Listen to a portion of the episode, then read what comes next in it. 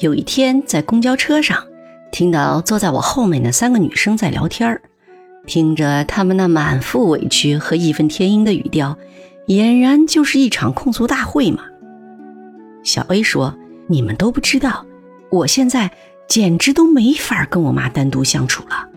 只要她在我身边一待，我就浑身不自在，就像有双监视的眼睛在紧盯着你。小时候吧，我出去玩呢，回来我妈就必须盘问：你都跟谁在一起呀？他们都叫什么名儿啊？你们在哪儿玩的呀？都玩些啥呀？等等等等。那会儿吧。”我也一直认为那是他在关心我呢，可是现在我都三十多了，我妈还是用这一套，每天回家都要盘问半天，不是问你工作咋样咋样了，就是问你你的哪个朋友咋样咋样了。我都跟他说了很多次了，我现在已经都长大了，妈妈不用再像小时候那样关心我了，可是我妈坚持说。当妈的这辈子都不能不关心自己的孩子呀。更恐怖的是，我不在家的时候，他可以随便翻我的抽屉，不管是私人的东西，还是有时候放在家里的公文，他都要一览无余。不明白的地方，那绝对是不耻下问呢。我都抗议了不知道多少回了，可是他就是坚持说：“你是我女儿，有什么不能给我知道的呢？我又不会害你。”没办法呀，根本说不通。要不是我爸走得早，怕他一个人孤单，我早就不想跟他在一起住了。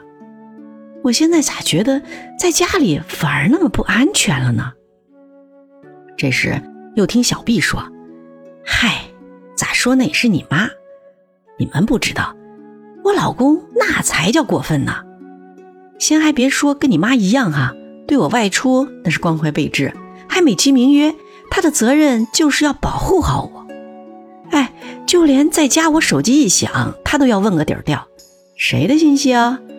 还特语重心长的叮嘱我，现在网络骗子比傻子都多，可别轻易相信什么。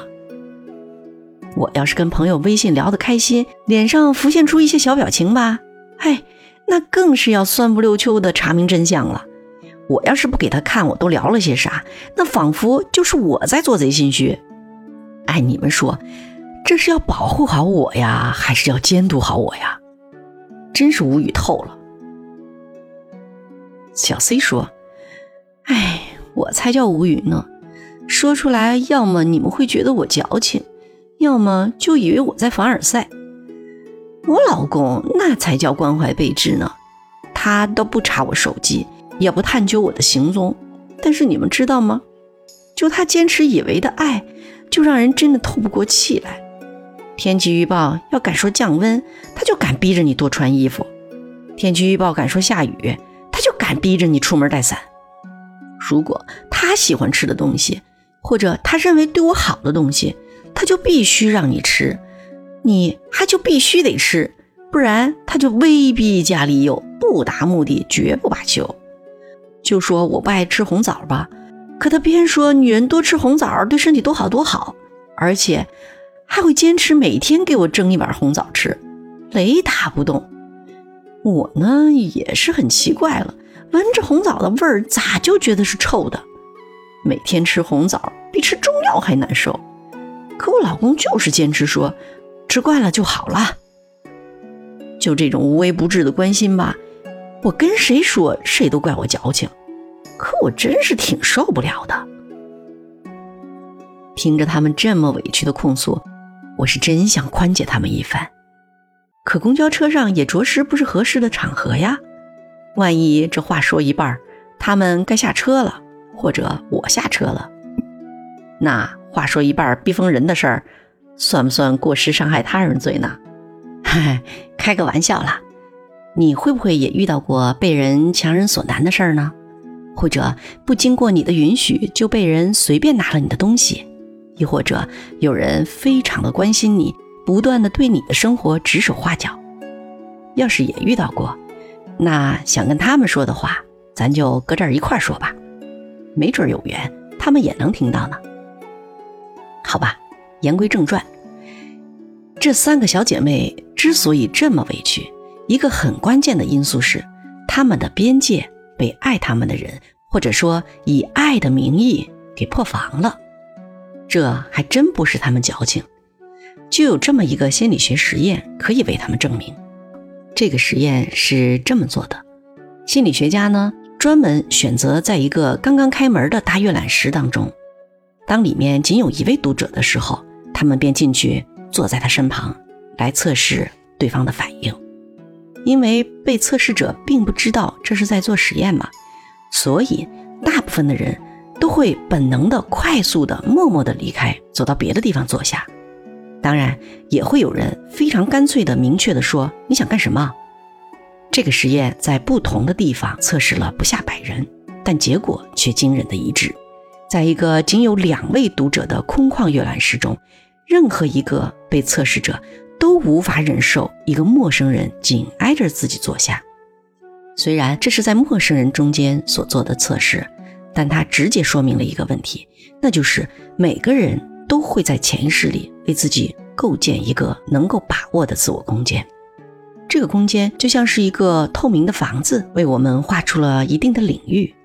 当这个领域被他人触犯时，我们会觉得不舒服、不安全，甚至开始恼怒。这个自我空间的设置，其实是对所有人的防范，不论是陌生人还是亲人。而对于亲人呢，特别是扛着为你好大旗的亲人，这种跨界就更会让人感到委屈。明明是你跨界了，我还敢怒不敢言，因为你是亲人呐，因为你的动机是为我好呀，我还能说什么呢？好说你又不肯听，歹说你又怪我矫情，我这是招谁惹谁了？自己的主权被侵犯了，还落得个不知好歹，这种委屈是不是也挺常见的？那该怎么办呢？首先，你要放下内疚和自责。边界感是人与人相处的正常意识，自我的世界和他人的世界是不能混为一谈的。在自我的世界里，你是绝对的主人；但是在他人的世界里，谁都无权不请自入。更不能以任何理由霸占他人的源头，替他人做主，或者要挟对方听从自己的安排。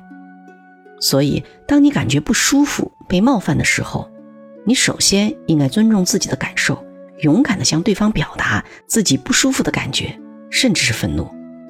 你对自己的世界拥有绝对的主权，除非你决定放弃。其次，也正是因为你对自己的世界拥有绝对的主权。所以，你也可以决定自己不再生气。如果有人不经过你的允许就随便拿了你的东西，或者非常的关心你，不断的对你的生活指手画脚，那这些都是他们在犯错，是他们越界了。你可以对他们这样的行为感到不胜其烦，生气、愤怒、委屈都是你正常的应激反应。但持续这样的反应，你就是在拿别人的错误。惩罚自己了，所以决定不再继续生气、愤怒和委屈，也是你的权利，以及你对自己的善待。第三呢，我们在保护自己主权不受侵犯的同时，也要学会去觉察他人的边界，并尊重这些边界。